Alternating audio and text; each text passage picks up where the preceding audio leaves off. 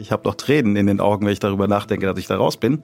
Aber ich weiß, dass genau das Richtige ist, weil ich diesen Grauschleier, diese Unzufriedenheit, diese ja, Ungeduld in vielen Situationen, auch diese Erkenntnis, ich kann nicht alles immer vorantreiben, es sind viel zu viele Themen, ich kann nicht mich auf alles irgendwie stürzen, die hat irgendwann dazu geführt, dass mir wahrscheinlich dann auch die Skills fehlen, in der Rolle das Unternehmen weiterhin zu führen.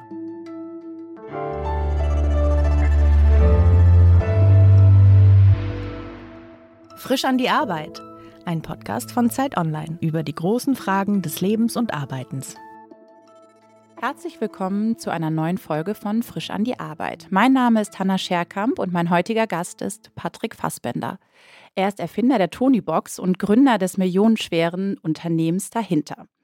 Ich schätze jetzt mal, dass die allermeisten Eltern, die heute zuhören, die Tonybox bereits kennen. Für alle anderen die Tonybox ist ein Abspielgerät für Musik und Hörbücher, das vor allem für Kinder gedacht ist.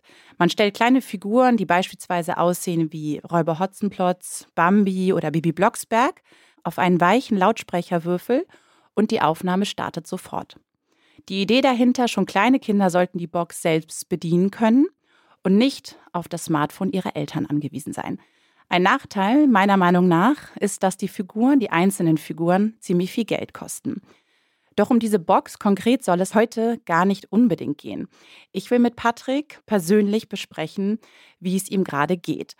Denn wir wollen über seine erfolgreiche Gründung, seinen plötzlichen Reichtum, einen Burnout und die Gründe für seinen jetzigen Ausstieg sprechen. Denn nach zehn Jahren hat Patrick entschieden, seine Firma Anfang des Jahres zu verlassen. Warum hat er das getan und was wünscht er sich jetzt für sein Leben? Hallo Patrick. Hallo Hanna, grüß dich. Wenn man die Tonybox anmacht, die Figur also draufstellt, dann ertönt so ein Geräusch. Das kennen alle Eltern, die eine Tonybox zu Hause haben oder die bei Freunden mal gesehen haben. Kannst du dieses Geräusch überhaupt noch hören? Oh ja, ich liebe es. Also ich habe früher beim Mac zum Beispiel auch, da gab es so eine Startmelodie oder bei anderen Produkten gibt es das ja auch. Das immer so als Erkennungszeichen wahrgenommen oder das Telekom-Jingle. Ich finde, wenn man das äh, geschafft hat, dass man sofort damit auch eine Marke oder das Produkt identifiziert und äh, assoziiert, dann hat man schon viel erreicht und das Gefühl habe ich bei diesem Jingle auch. Jetzt habe ich es gerade erwähnt. Du hast vor einigen Wochen deine Firma verlassen. Du hast sie vor rund zehn Jahren gestartet und jetzt sitzt du hier völlig entspannt mit mir in diesem Berliner Studio. Wie glücklich bist du gerade? Ich glaube schon sehr. Ich weiß auch gar nicht, ob ich das wirklich beschreiben kann. Ähm, es ist auch noch relativ frisch. Also ob dieser Ausstieg jetzt unmittelbar damit zusammenhängt, dass ich entspannt bin. Ich war, glaube ich, immer relativ entspannt, auch in den zehn Jahren zuvor. Aber grundsätzlich ja, es geht mir gut. Ich habe nach wie vor das Gefühl, das war die genau richtige Entscheidung und freue mich jetzt auf das, was vor mir liegt. Du sagtest jetzt gerade, du warst die ganze Zeit relativ entspannt. Du hattest auch mal eine schwierige Phase, in der du auch pausiert hast. Darüber sprechen wir später noch einmal weil ich das sehr interessant finde. Viele erfolgreiche Menschen haben ja so ein Tal, durch das sie durchgehen. Wie bist du zu dieser Entscheidung gekommen? Also deine Firma, Boxin heißt ja die Firma hinter der Tony Box, ist unglaublich erfolgreich. Ihr macht hunderte Millionen Euro Umsatz. Du sagtest im Vorgespräch rund 500 Mitarbeitende. Warum hast du entschieden, diesen CEO-Posten und komplett deine Arbeit niederzulegen? Das ist natürlich ein längerer Prozess, der, da, der dahinter steckt. Vielleicht eine kurze Anmerkung. Die Firma heißt nicht mehr Boxine, so hieß sie bis vor einem Jahr, anderthalb Jahren. Wir haben die aber jetzt komplett in Tonis umgenannt. Boxine hörte sich immer zu sehr nach Pharma an und deswegen haben wir irgendwann entschlossen, wir nennen das Unternehmen Tonis. Kinderfreundlicher. Genau, genau. Ja, es war ein, ein längerer Prozess. Also zum einen, ich mache das jetzt seit zehn Jahren 24-7 mit 100 Prozent Herzblut und Leidenschaft. Und ich glaube, viele kennen das. Nach zehn Jahren ist, glaube ich, so ein üblicher Zeitraum, wo man äh, vielleicht auch mal in eine Phase kommt, wo man sich überlegt, ich müsste eigentlich mal was Neues machen, obwohl das, was ich gerade im Moment mache, gar nicht so verkehrt ist, aber es braucht vielleicht mal neue Impulse, irgendwas was Neues, einfach ein Break. So, das ist der eine Aspekt, den habe ich früher in meiner Zeit vor Tonis das ein oder andere Mal verpasst und ich wollte das nicht nochmal verpassen. Und das andere, wahrscheinlich einer der Hauptgründe ist, dass man als Gründer 2013 startet, Markus und ich zu zweit, kleines Büro, man baut noch die Ikea-Tische auf, putzt die Klos, macht alles selber.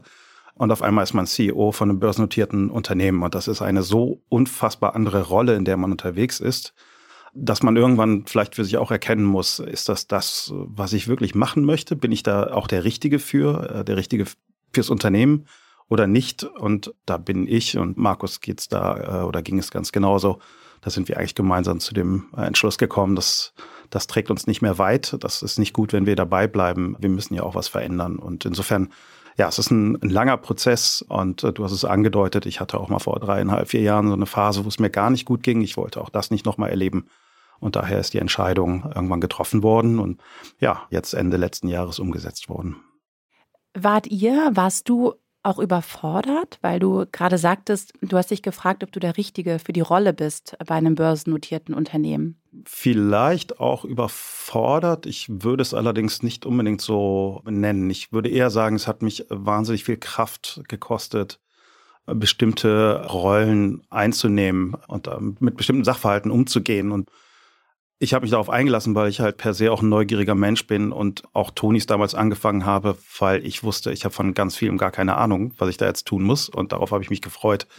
Insofern, ja, sicherlich ist auch ab und zu mal Überforderung dabei, aber ich finde, das gehört auch dazu. Was man dann damit macht, ist ja eher so die Frage. Ich glaube, es war eher die Erkenntnis, ich muss sehr viel Energie aufbringen, um diese Rolle wahrzunehmen. Und das geht ganz schön auf die Körner. Wie hast du das gemerkt? Oder gab es einen bestimmten Punkt, an dem du gemerkt hast, boah, das kostet mich jetzt hier unglaublich viel Energie und diese Energie kann ich vielleicht auch nicht mehr aufbringen? Mhm.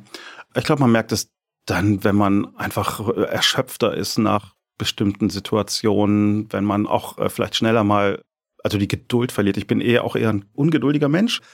Das heißt nicht, dass ich im Umkehrschluss dann immer total aus der Haut fahre oder cholerisch oder sowas bin, überhaupt nicht. Aber ich bin ungeduldig. Ich will, dass es immer vorangeht.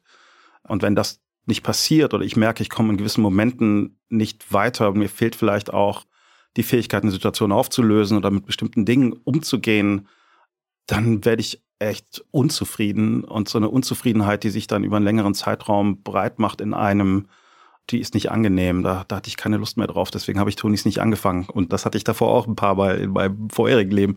Und ja, vielleicht so eine Unzufriedenheit, die sich wie so ein Grauschleier über so Tagesabläufe legt. Und das bezieht sich wirklich nur auf bestimmte Prozesse, bestimmte Dinge, die im Unternehmen notwendig sind, die passieren müssen. Und gar nicht so sehr auf das Team und so weiter. Ich liebe dieses Unternehmen nach wie vor. Ich liebe das Team, die Leute, die dort arbeiten. Wir sind da absolut im Guten rausgegangen. Insofern war auch der Moment, glaube ich, wirklich sehr, sehr gut gewählt. Ich gehe nicht mit einem, einem schlechten Gefühl, ganz im Gegenteil. Ich habe doch Tränen in den Augen, wenn ich darüber nachdenke, dass ich da raus bin. Aber ich weiß, dass genau das Richtige ist, weil ich diesen Grauschleier, diese Unzufriedenheit, diese ja, Ungeduld in vielen Situationen, auch diese Erkenntnis, ich kann nicht alles immer vorantreiben, es sind viel zu viele Themen, ich kann nicht mich auf alles irgendwie stürzen, die hat irgendwann dazu geführt, dass mir wahrscheinlich dann auch die Skills fehlen, in der Rolle das Unternehmen weiterhin zu führen. Ich finde diesen Begriff Grauschleier total spannend. Ich glaube, das können viele Chefs, aber auch alle Berufstätigen, ich selber auch nachempfinden, ne, dass man da so sitzt und denkt so, wieso macht mir gerade gar nichts mehr Spaß, ne, egal welche Aufgabe mir vorgelegt wird. Und oft ist das tatsächlich auch so eine, eine Erschöpfung, die sich dann breit macht, auch in anderen Lebensbereichen. Und dann führt das so ein bisschen im Job dazu. Aber lass uns dazu gerne später noch sprechen. Ich würde gerne einmal in die Anfangsphase eurer Gründung gehen, weil alle, die diese Unternehmensgeschichte nicht kennen, sollen ja verstehen, warum es doch was Besonderes ist, jetzt diese Rolle aufzugeben. Du bist wirklich ja der Erfinder dieser Tony-Box. Du hast die Idee gehabt. Dein Mitgründer ist sozusagen reingekommen, um die Firma wirklich mit Fundament aufzubauen, wenn ich das richtig verstanden habe, ne? weil du gesagt hast, so jemand, der noch mit Zahlen und Finanzen umgehen kann und ein Unternehmen wirklich gründen möchte mit mir, der muss auch noch dabei sein. Wann gab es diesen Punkt, wo du gesagt hast, boah, jetzt ich werde hier richtig reich mit dieser Erfindung. Also das, äh, der Erfinderdasein zahlt sich hier wirklich aus, ja. Also da das ja überhaupt nicht das Thema war, was uns angetrieben hat und, und nach wie vor ist, kann ich das gar nicht beantworten. Also Du meinst, Reichtum hat euch nicht ja, angetrieben? Das war null das, was uns interessiert hat. Was hat Insofern, euch angetrieben? Ich wollte dieses Produkt machen. Also die, als ich beschlossen habe, ich möchte diese, diese Idee, die mir in den Sinn kam, an der meine Frau und meine Familie insgesamt ja auch beteiligt waren an dieser ganzen Ideenfindung und dieser ganzen Phase, wo man sich überlegt, was machen wir jetzt, wollte ich eigentlich meinen eigenen Töchtern das fertige Produkt zwölf Monate später unter den Tannenbaum legen. Das war das, was mich angetrieben hat. In die Augen meiner Kinder zu schauen, während sie die Tonybox auspacken und zum ersten Mal benutzen. Das war das, was mich eigentlich am allermeisten angetrieben hat. Und dann äh, unterwegs dann auch die Erkenntnis, warum nur meine Kinder oder auch Markus Kinder es sollen noch viele weitere Kinder dieses Produkt benutzen, weil wir es mit so viel Liebe und, und Überzeugung gemacht haben. dass wir der Auffassung waren, das hat auch seine Berechtigung in allen Kinderzimmern Deutschlands und Österreich und der Schweiz. Wir waren ja eigentlich auf den deutschsprachigen Markt total fixiert. Das hat uns angetrieben und also Reichtum im Sinne von wir gründen, weil wir irgendwann ein Unicorn sein möchten oder einen Börsengang hinlegen möchten. Das, das war 0,0 in unseren Köpfen und eigentlich auch bis zum keine Ahnung, halben Jahr vor dem Börsengang war das noch nicht in unseren Köpfen. Also ja, irgendwann war natürlich auch die Erkenntnis da, wir verdienen damit auch sehr gutes Geld und vermutlich auch so viel mehr als viele andere Menschen da draußen. Das war aber eher ein Abfallprodukt, hört sich so wenig wertschätzend an, aber ja, das ist dann passiert. Das ist auch toll, aber das ist nicht das, was mich irgendwie. Ähm ein Abfallprodukt, was zu viel Entspannung führt im Leben. Okay, dann gehen wir also weg von diesem Reichtum, wobei ich da auch gerne noch drauf kommen möchte, aber hin zu diesem Moment, wo man merkt, dieses Produkt kommt an. Ne? Also eben nicht nur bei deinen Töchtern oder euren Kindern, sondern bei so vielen Kindern. Also das ist ja schon faszinierend. Und mein Eindruck ist eben, es ist eine finanzielle Hürde da. Also man kann nicht unendlich viele dieser Figuren kaufen. Die kosten ja so rund 15 Euro pro Stück. Und jetzt gibt es die auch in vielen Bücherhallen. Dadurch ist sozusagen dieses Argument ein Stück weit ausgehebelt. Aber es ist ja immer noch ein Gadget, würde ich sagen, für besser verdienende Eltern. Du ich, ich, ich lächle da jetzt oder schüttel auch ein bisschen den Kopf, weil wir haben am Anfang so gedacht, als wir Marketing strategisch unterwegs waren und überlegt haben, wie können wir in den Markt gehen, haben wir tatsächlich so die oberen Sinus-Milieus ja, strategisch anvisiert und sehr schnell festgestellt, dass wir damit alle Bevölkerungsschichten und alle Familien in Deutschland treffen und nicht nur das vermeintlich gut verdienende Bildungsbürgertum. Es hat uns auch überrascht ein Stück weit, aber es liegt daran, dass dieses Produkt einfach wahnsinnig überzeugend ist im Kinderzimmer, weil auch Eltern einen großen Mehrwert von diesem Produkt haben, weil Kinder sich damit beschäftigen, ohne dass ein Bildschirm im Spiel ist. Insofern es ist, glaube ich, mehr als ein Gadget und auch nichts, was nur besser Verdienende kaufen. Also zumindest die Zahlen, wir sind in jedem zweiten deutschen Kinderzimmer, beweisen eigentlich, dass wir das nicht sind. Ich kann das verstehen, dass man das vielleicht im ersten Moment damit assoziiert, aber die Realität ist zum Glück eine andere. Mhm. Ja, also viele haben ja dieses Argument, dass eine Figur teurer ist als monatliches, monatliches, mhm. wohlgemerkt Spotify-Abo und dass man dort so viel andere Hörbücher hören kann. Aber das Gegenargument, würde ich jetzt sagen, ist ja eben, dass man seine Kinder ja möglichst von diesen Smartphones wegbekommen möchte und sie eben eigenständig die Figuren draufstellen können. Aber gerade klang es für mich fast so durch. Jetzt habt ihr wirklich, wahrscheinlich kann man es im Detail nachlesen, sehr viel Geld verdient mit dieser Firma. Und es klang fast für mich so, als wenn du unglücklich darüber bist, dass das passiert ist. Also, dass du vielleicht gar nicht so froh bist, dass es so erfolgreich war. Oder also als Abfallprodukt sein, sein, das Geld zu bezeichnen, was man mit einer Erfindung oder einer Firma verdient, ist ja schon ein Statement. Oder habe ich das jetzt eben falsch verstanden? Ja, ich glaube, da gehst, da gehst du in deiner Wahrnehmung einen Schritt über das hinaus, was ich damit ausdrücken wollte. Ähm, natürlich weiß ich es auch zu wertschätzen und kann es auch vielleicht in gewissem Umfang genießen, aber mir geht es eher darum, darum geht es nicht oder darum ging es uns nicht. Und wenn ich jetzt auf mein jetziges Leben schaue, mit den Möglichkeiten, die da sind, und mein Leben zuvor, ich habe immer gutes Geld verdient. Also ich war äh, Kreativdirektor bei Ogilvy, da habe ich auch ein Gehalt gehabt, was absolut ausreichend war, um eine vierköpfige Familie zu ernähren. Meine Frau ist Illustratorin, die verdient Geld. Also wir haben nie Sorgen gehabt in irgendeiner Form. Deswegen war es mir auch nie wichtig oder ich war nie in der Situation, wo man vielleicht eher darüber nachdenkt oder Geldsorgen hat, glücklicherweise. Wir haben immer so die Möglichkeiten, die wir hatten, die haben wir genutzt und was nicht ging, das ging eben nicht. Und jetzt geht vielleicht ein bisschen mehr, aber ich bin zum Glück mit über 40 jetzt in Stony-Abenteuer gestürzt. Bin, glaube ich, jetzt auch alt genug gewesen, um nicht bestimmten Themen zu verfallen, die man vielleicht eher hat, wenn man Anfang 20 ist, sich direkt teure Autos kauft oder sonst was.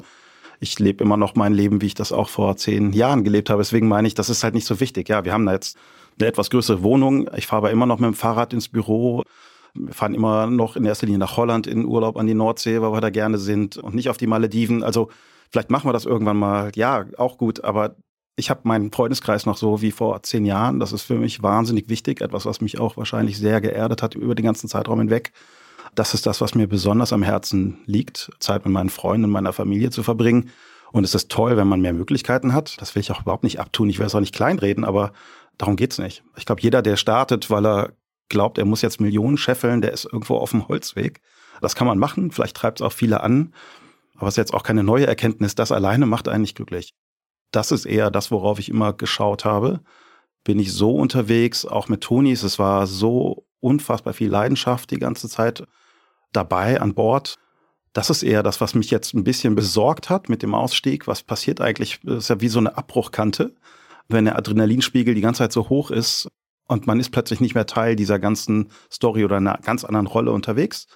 Das hat mich viel mehr umgetrieben als das ganze Thema Vermögenszuwachs oder so. Ne? Das ist auch ist toll, ja, und Abfallprodukt hört sich vielleicht ein bisschen despektierlich an, so meine ich das gar nicht, aber für mich geht es eigentlich um ganz andere Themen in dem ganzen Tonis Abenteuer, was ich erleben durfte und darf. Das finde ich sehr interessant. Also wir sprechen gleich auch nochmal über diesen Punkt, dieses Aufhören. Noch einmal zu der Phase, wo du noch drin stecktest bei Toni. Also wir haben es jetzt mehrmals angedeutet, ist, du hattest einen Burnout, du hast dich für ein paar Monate schon mal aus der Firma verabschiedet und das auch klar kommuniziert. Was ist da genau passiert? Das war im Weihnachtsgeschäft vor, glaube, vier Jahre, ist jetzt ja drei, vier Jahre. Und das ist, man muss verstehen, bei uns das Weihnachtsgeschäft ist wahnsinnig intensiv. Wir machen zwei Drittel unserer Umsätze im Weihnachtsgeschäft. Deswegen ist das eine sehr besondere Zeit, eine sehr wilde, sehr aufregende Zeit, weil wahnsinnig viel zu tun ist und zu reagieren ist und zu entscheiden ist. Und ich bin Ende Dezember, kurz vor Heiligabend, zwei Tage vorher, ähm, konnte ich nicht mehr aufstehen. Da lag ich im Bett und konnte nicht mehr aufstehen. Da war, als ob, als ob man mir einen Stecker gezogen hat. Und ich lag, glaube ich, 48 Stunden bis zum 24. einfach nur da und war leer, einfach nur leer. Das hat mir richtig Angst gemacht, weil ich eigentlich jemand bin, der immer auch so einen Antrieb hat, Dinge zu machen, egal ob es jetzt Tonis war oder parallel andere Themen und davor und danach und so weiter. Ich habe eigentlich immer diesen, ich lebe davon, dass ich Dinge mit viel Energie und Leidenschaft mache und auch immer eine Idee davon habe, was ich machen möchte. Und da war einfach nichts mehr, da war nur noch eine große Leere und das hat mir, das hat mir richtig, richtig Angst gemacht. Und das war dann ein Prozess über einige Wochen, zwei, drei Monate, bis ich wieder in der Lage war, sagen, jetzt komme ich auch wieder ins Büro und fange jetzt langsam mal wieder an, hier mitzumachen an der ganzen Geschichte, weil ich viel Energie aufbringen musste, ähm, mich da rauszuarbeiten aus dieser Leere und aus diesem Loch. Und das war dann auch einige Monate später noch nicht zu 100 Prozent vorbei, aber das war so ein Moment, der, der mir ja regelrecht Angst gemacht hat. Hast du das kommen sehen? Nee, 0,0.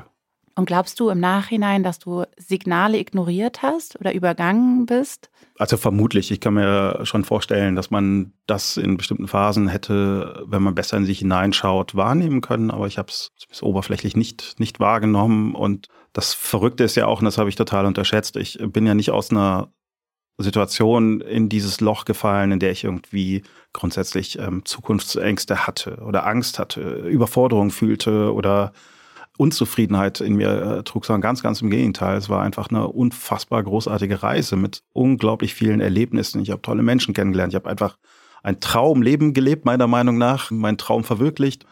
Und auf einmal von heute auf morgen fällt man in so ein Loch. Und das war wahrscheinlich, weil ich einfach viel zu viel Energie in dieses Thema gesteckt habe und nicht dazu, dafür gesorgt habe, ausreichend genug so, so Ausgleichsflächen zu haben in meinem Leben sondern das Thema vor allen Dingen mental immer präsent war. Also ich habe schon auch versucht, viel mit Freunden zu machen. Ich habe es auch gemacht, war auch, glaube ich, in Sachen Familie genug präsent, aber vielleicht mental dann doch 24 Stunden am Tag nur mit Tonis im Kopf unterwegs. Und äh, das hat alles andere anscheinend überstrahlt. Und dann kam dieser Moment, wo ich einfach nicht mehr aufstehen konnte. Und dann war eben Weihnachten, also du lagst im Bett, dann bist du irgendwann wieder aufgestanden nach 48 Stunden. Wie ging es dann weiter?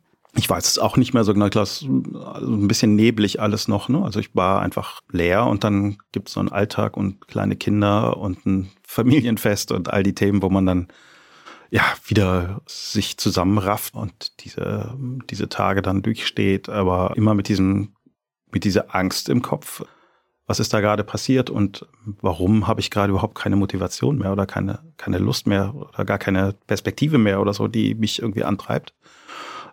Ja, das, aber da ich, du hast eben angedeutet, ich bin damit sehr offensiv umgegangen, in der Familie, aber auch im Unternehmen. Ich habe es auch allen Mitarbeitern in so einem Company-Meeting erzählt, dass es mir gerade aus diversen Gründen nicht so ganz gut geht und ich ein bisschen zurücktrete und oder mich zurückhalte, nicht ins Office komme. Und die Art und Weise, wie die Menschen so in meiner Umgebung darauf reagiert haben, das war so positiv und so unterstützend, dass ich das auch machen konnte. Also ich hatte das Gefühl, ich kann auch wirklich, bin jetzt hier nicht in der Verantwortung und in der Pflicht und genau auch der Gesellschafterkreis ganz genauso die haben alle sich unfassbar gut eingebracht und verhalten und sind sehr positiv mit der Situation umgegangen, dass ich da zumindest Ruhe hatte. Und so bin ich sehr viel laufen gegangen, viel Sport gemacht, viel gekocht. Ähm, angefangen ganz langsam wieder zu lesen. Also ich konnte plötzlich auch nicht mehr lesen. Und dann habe ich mich so da rausgekrabbelt und gekämpft. Und hast du dich professionell behandeln lassen? Also bist du in eine Tagesklinik beispielsweise gegangen? Nee, ich habe mit ein paar gesprochen, die sowas ähnliches hatten, mit einem befreundeten Arzt auch immer wieder telefoniert zu dem Thema. Wir haben es zwar alle so ein bisschen empfohlen, aber ich kann auch manchmal auch sehr stur sein und auch der Auffassung, ich kann es schon irgendwie alles alleine für mich lösen. War vielleicht nicht der cleverste Ansatz, aber ich habe das gescheut. Warum hast du das gescheut? Also vielleicht auch aus der Angst heraus, dass da Konsequenzen äh, daraus resultieren, auf die ich keine Lust habe. Und ein bisschen Selbstüberschätzung wahrscheinlich auch. Ich kriege mhm. das schon hin. Und hat dir jemals jemand offiziell diagnostiziert, nee, dass nee, das nee. ein Burnout war oder sagst du das jetzt so? Ja, also nach den Symptomen, die ich hatte mhm. und nach dem Feedback, was ich bekam und was ich rechts und links gehört habe. Ich habe auch selber sehr selten Burnout gesagt oder vermeintlich, oder wenn, dann sage ich mal vermeintlich Burnout. Ich glaube, es, es war sowas. Am Ende des Tages ist es auch Wortklauberei. Es ging mir nicht gut und ich war von, ein, von einem Tag auf den anderen mehr in der Lage zu funktionieren oder am, am Leben teilzunehmen sozusagen. Und vermutlich ist das ein ganz gutes Zeichen dafür, dass es da große Probleme in mir gab. Und du sagtest das eben, du hast offenbar zu viel an die Firma gedacht. Ne? Das hat dich 24-7 beschäftigt. Das ist ja gar nicht so einfach, das in den Griff zu bekommen, stelle ich mir vor. Ne? Also ich glaube, es kennen ja auch viele Eltern oder Leute, die einen Job haben, der sie sehr einnimmt. Man ist mit Freunden, trinkt einen Wein und denkt parallel so an die E-Mail, die man noch dringend abschicken muss. Oder man spielt mit den Kindern und denkt sich so, oh Gott, ich habe ja heute gar nicht die und die Aufgabe erledigt. Und da merkt man ja schon, okay, es ist einfach nicht gut, ich schalte hier gerade nicht ab. So ging es dir wahrscheinlich nur noch mhm. viel extremer, weil du viel, viel mehr Aufgaben hattest, die wichtig waren. Wie kämpft man dagegen an? Also das ist ja nicht leicht unter Kontrolle zu bringen. Ja, also ich habe versucht, mit sehr viel Disziplin das in den Griff zu bekommen. Disziplinierter zu sein, abends keine stundenlang E-Mails checken und schreiben, am Wochenende nicht zu sehr äh, wieder diesem alten Muster zu verfallen. Im Kopf, ja, ist es dann trotzdem präsent, aber wir haben auch im Unternehmen selbst auch dann später angefangen, dass wir als Führungskräfte keine E-Mails mehr nach 18 Uhr an Mitarbeiter schreiben, keine E-Mails mehr am Wochenende, als solche Mechanismen eingeführt, wohlwissend, dass alle bei uns im Unternehmen, da bin ich ja nicht der Einzige, mit wirklich großer Leidenschaft bei Tonis arbeiten. Das ist unsere Zauberkraft, die wir haben als Unternehmen was aber eben auch diese Gefahr in sich birgt, dass man sich darin verliert ein Stück weit und über, über Grenzen hinausgeht und bestimmten Themen mehr Raum gibt. Also wir haben Sportangebote, bei uns kann man irgendwie Yoga im Unternehmen machen. Also all das, was dir hilft, mental dich auf einen, auf einen Entspannungsweg zu begeben, abzuschalten, dich um dich selbst zu kümmern, hilft. Bei mir war Sport immer schon, ich auch ein paar Jahre im Unternehmen oder bei Tonis vernachlässigt. Das habe ich seitdem radikal umgestellt. Ich gehe sehr viel laufen, so Kleinigkeiten, die dann dazu führen, dass man mehr dieser Ausgleichsflächen hat, die dann dazu führen, dass man vielleicht nicht 24-7 immer nur Tonis im Kopf hat. Also das war jetzt schon auch nachhaltig, dieser ja. Prozess bis heute. Ja, aber der hat mir auch wirklich Angst gemacht. Ne? Deswegen jetzt auch dieser Abschied oder die Entscheidung, ich gehe da raus, weil ich jetzt auch in so eine Phase kommen möchte, wo ich wirklich so eine positive Lehre habe oder Langeweile, aus der dann wiederum was Neues resultiert. Und das fängt jetzt gerade an, dass ich mich auf diese Phase einlasse und da bin ich super neugierig, habe auch Respekt davor, aber was löst das jetzt in mir aus? Was macht das mit mir? Und komme ich wieder in so einen Zustand, wo ich anfange, mir intensiv über andere Themen Gedanken zu machen, andere Projekte, die ich im Kopf habe. So, ich habe es jetzt schon ein bisschen, habe ich gemerkt, witzigerweise. Das halte ich alles noch zurück, aber ich möchte jetzt auch so ein halbes Jahr einfach gar nichts machen und dann aus so einer Ruhe, ja vielleicht auch Langeweile heraus Entscheidungen treffen, wie es denn dann weitergeht, weil für Rente ist mir noch ein bisschen früh. Glaubst du, das hältst du durch? Weil das sagen ja immer Nö. viele. Und dann plötzlich, vier Monate später, liest man in der Zeitung, neues Unternehmen gegründet, irgendeinen großen Posten übernommen.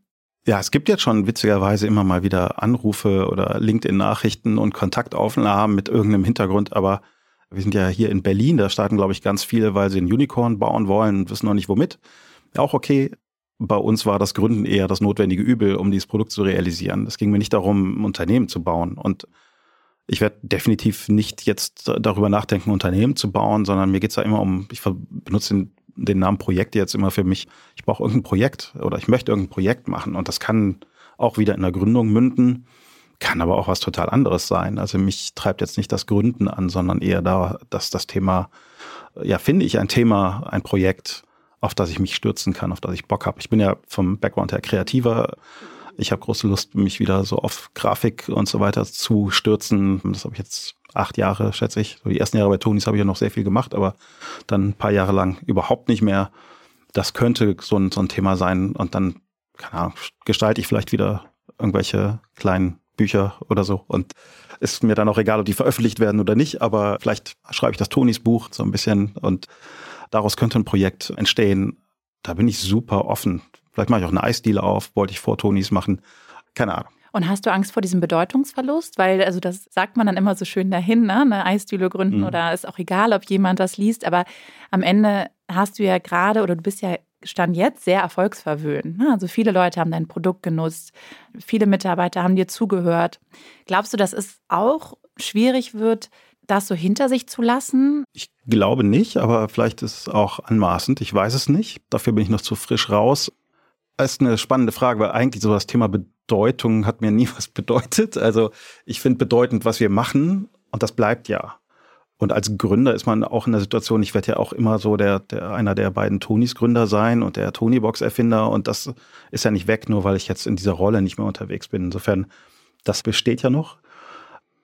Wenn es eher darum geht, um Aufmerksamkeit und um Reichweite und dass einem ständig irgendwie jemand die Hand schütteln will oder so, das hat mir nie was bedeutet. Ich gebe andere Dinge auf, das Thema im Team zu arbeiten, im Büro zu sein, die ganzen großartigen Kollegen jeden Tag um mich herum zu haben. Ja, und einen Ort zu haben, an dem man genau. jeden Tag geht. Ne? Ja, wobei Max und ich, wir haben uns ein kleines Büro gemietet. Jetzt schon. Ja, das haben wir schon im Dezember angefangen oder im, im Die Oktober. Tagesroutine. Ja, auch um, um, unsere Frauen vor uns zu schützen, dass die nicht irgendwann denken, jetzt geht doch mal raus. Was macht die hier? Ja. Genau. Aber vor allen Dingen auch, weil wir ja dicke, dicke Freunde geworden im Laufe der Zeit. Wir kannten uns vorher nur so ein bisschen.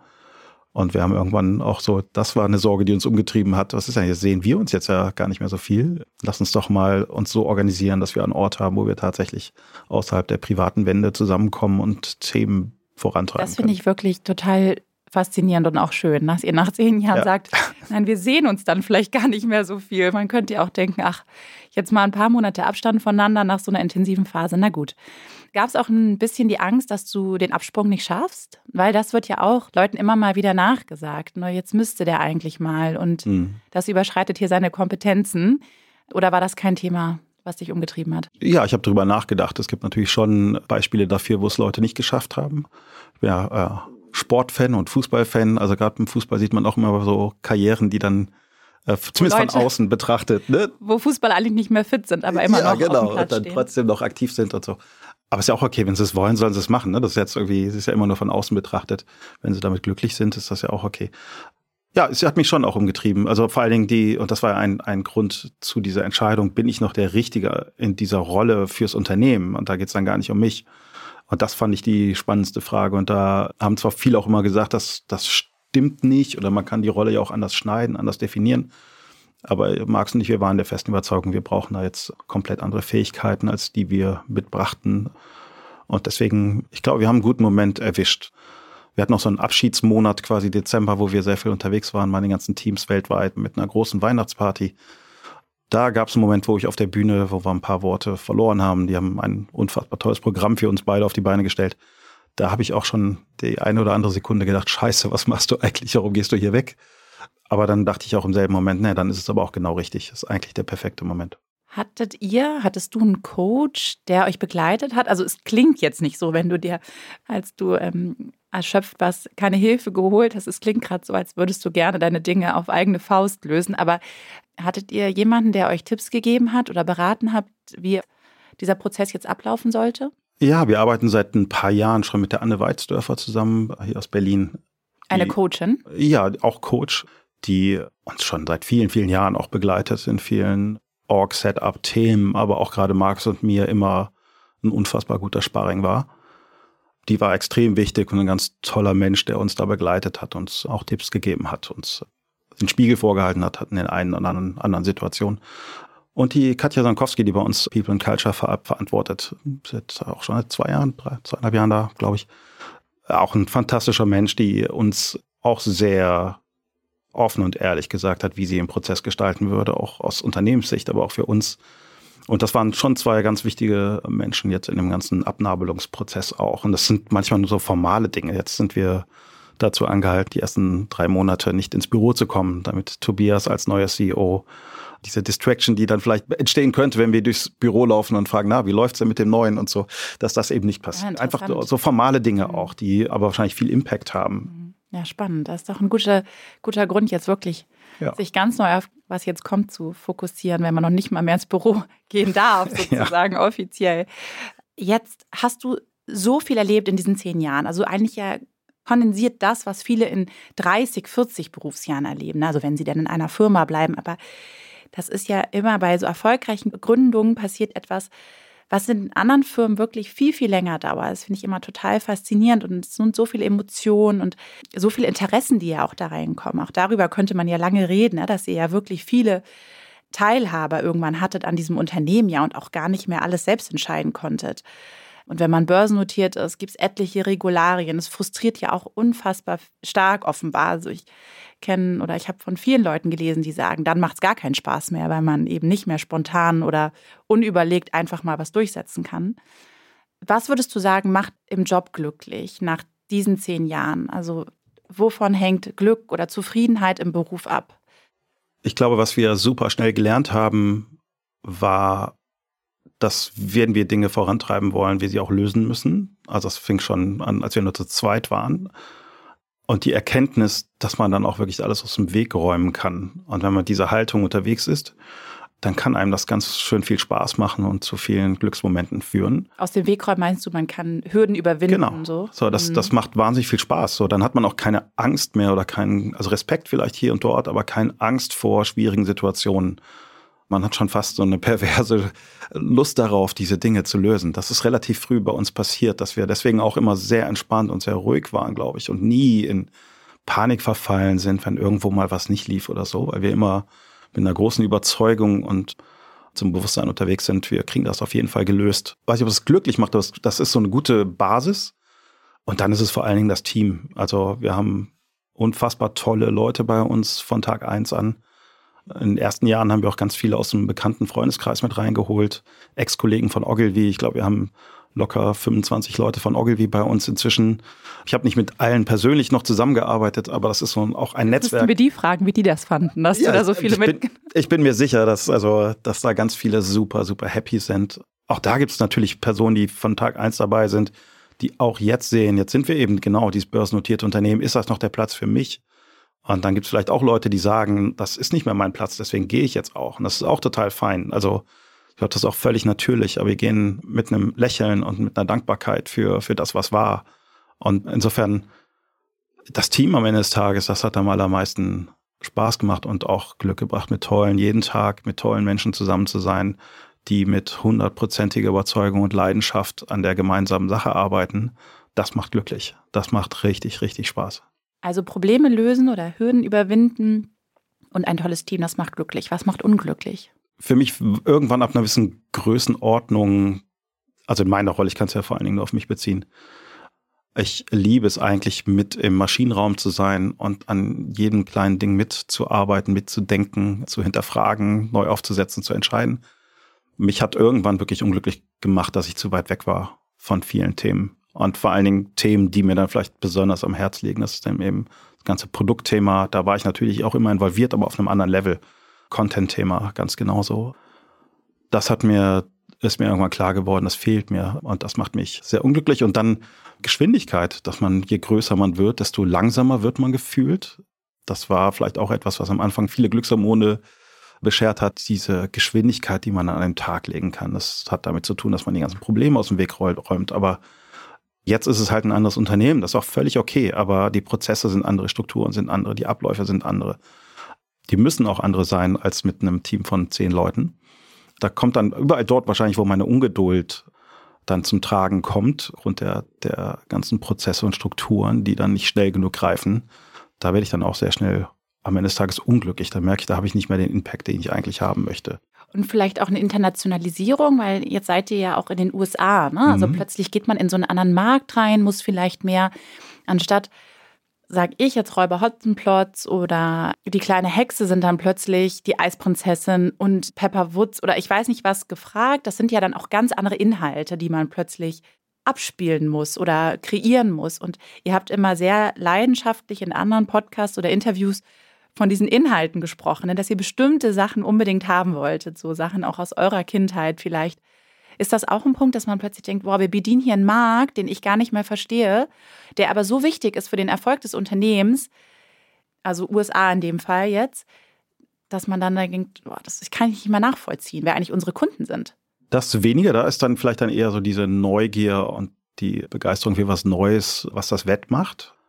Und ich will das auch nochmal relativieren, weil du hast so auf das Thema Unglücklichsein abgestellt, auch nachvollziehbar. Aber unglücklich war ich eigentlich nie bei den ganzen Themen, die ich eben genannt habe. Es ist eher so eine Unzufriedenheit. Mhm. Also unglücklich war ich da, weiß Gott nicht. Es ist eher so, ja, diese Ungeduld und Unzufriedenheit an vielen Stellen, weil es nicht so ineinander greift und so vorangeht, wie man es möchte. Das möchte ich, das möchte ich nochmal ganz dick unterstreichen. Und das Thema Internationalisierung ist auch so ein Feld. Unzufriedenheit eher dadurch, dass man spürt, es ist ein unglaublich großer Schritt für so ein kleines Unternehmen, wie wir es mal waren, sehr deutsch geprägt, plötzlich nach England, äh, nach Frankreich, in die USA zu gehen, weil es kulturell mit dem Unternehmen sehr viel macht. Oder es stellt so ein kleines Unternehmen vor große Herausforderungen. Das war eher das, was mich ähm, lange unzufrieden gemacht hat und ungeduldig gemacht hat, weil ich gemerkt habe, da kommen plötzlich Ebenen mit rein, die ich total unterschätzt habe. Ich dachte, das sind ja alle, alle, ist ja auch so, alle sind total begeistert für dieses Thema.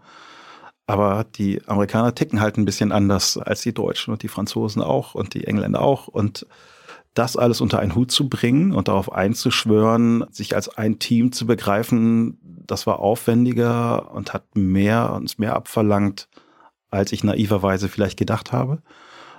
Was inzwischen aber super, super läuft, immer noch mit, mit Herausforderungen, aber da sind wir, haben wir Riesenschritte gemacht. Das war so im Hinblick auf die Internationalisierung wirklich eine Challenge, muss man wirklich sagen. Und ich habe das jetzt eben angedeutet, ne, weil vielleicht einige Hörer und Hörerinnen sich jetzt fragen, warum reden wir nicht dezidiert über Inhalte oder bestimmte Figuren? Ne?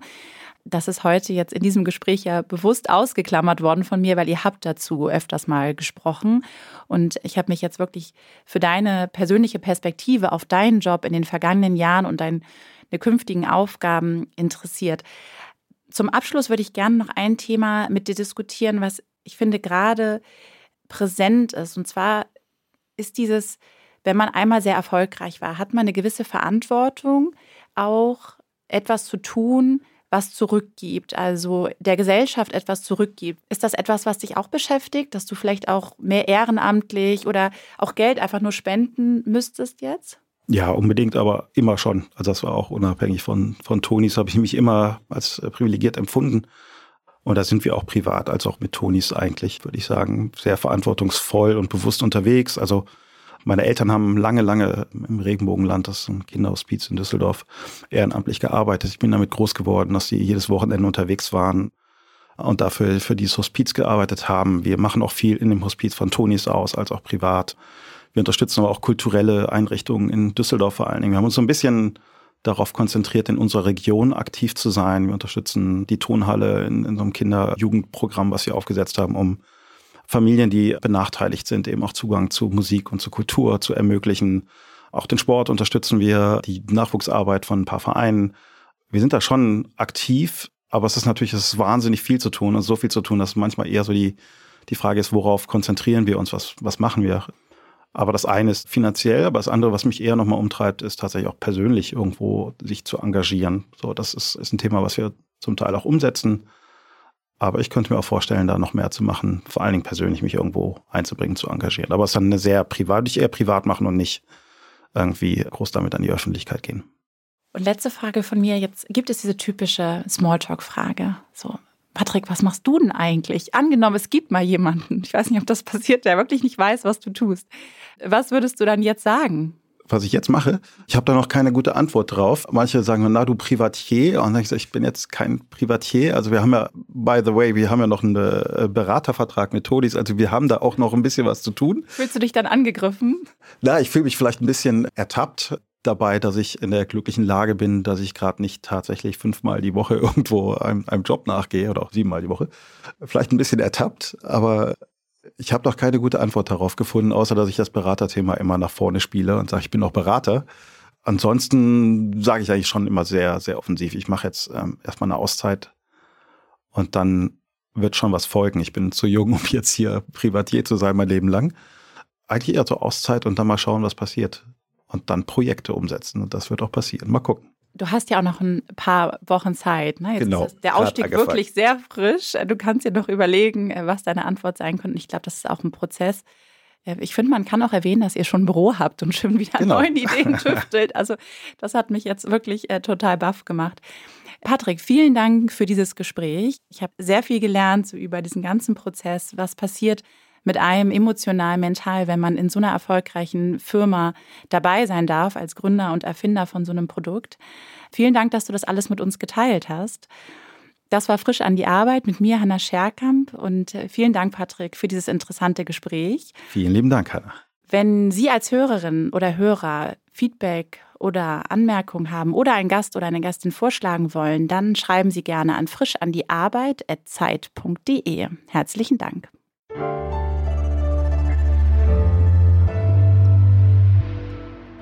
Frisch an die Arbeit, ein Podcast von Zeit Online. Produziert von Pool Artists.